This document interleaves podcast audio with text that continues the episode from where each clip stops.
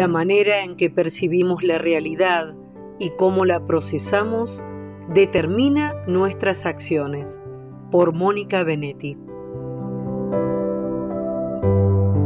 Se ha demostrado de manera científica que nuestras percepciones de la realidad se encuentran teñidas por cuestiones puramente subjetivas. En realidad, suele decirse que no percibimos las cosas como son, sino como somos. Y esta es una afirmación que debemos considerar. Si bien nuestra percepción se inicia a través de los canales y registros sensoriales, como son básicamente nuestros cinco sentidos, no podemos evitar que en el camino de la decodificación de la información que captamos del medio, se cuelen nuestras propias imaginaciones acerca de dicha información, que nos generarán los sentimientos que luego nos conducirán a la acción. Este imaginario, que muchas veces nos conduce a falsas interpretaciones, está constituido por nuestros pensamientos, creencias, prejuicios, opiniones, actividad de la fantasía, etcétera, que nada tiene que ver con la realidad. Es por ello que resulta clave, si deseamos vivir más conectados con la realidad, que podamos deconstruir lo que construimos en la percepción, para así poder separar lo obvio de lo imaginario. Lo obvio es aquello que captamos a través de nuestros sentidos, y lo que forma parte de la realidad consensuada, es decir, la que la mayoría considera como realidad. Sin embargo, en ocasiones, no son estos indicadores los que guían nuestras acciones. Solemos adjudicar la intencionalidad al accionar de los demás, lo que muchas veces nos genera una profunda angustia y sufrimiento.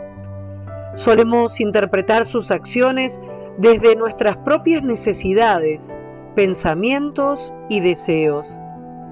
Cargamos aquello que es obvio, como por ejemplo un determinado comportamiento, de un montón de significados que no hemos chequeado, que solo permanecen en el plano de nuestro imaginario, y muchas veces no somos capaces de ver lo obvio.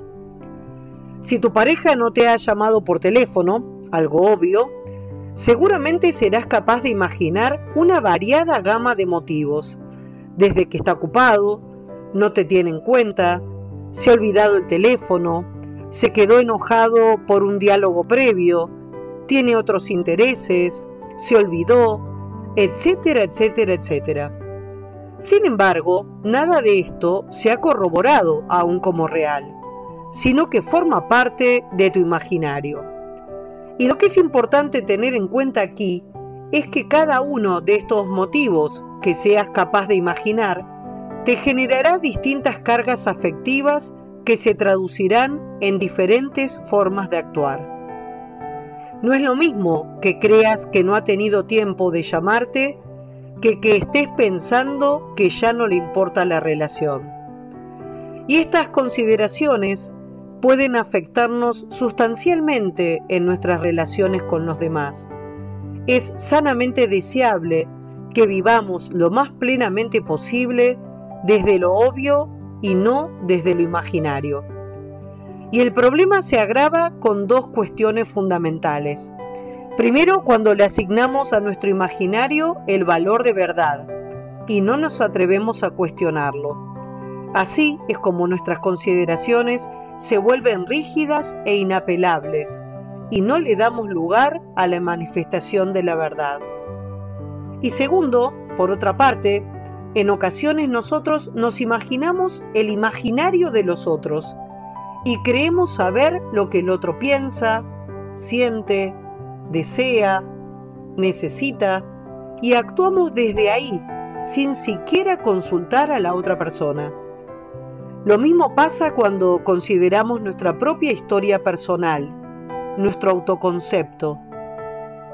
¿Cuánto hay de obvio y cuánto hay de imaginario en lo que creemos acerca de nosotros mismos? ¿Cuánto hay de realidad y cuánto hay de lo que nos dijeron acerca de nuestro ser? ¿Cuántos no puedo han sido incorporados sin siquiera ser cuestionados? Te invito a repensar tu relación contigo y con los demás a la luz de sopesar qué lugar ocupa lo obvio y lo imaginario en tu manera de relacionarte y de vivir.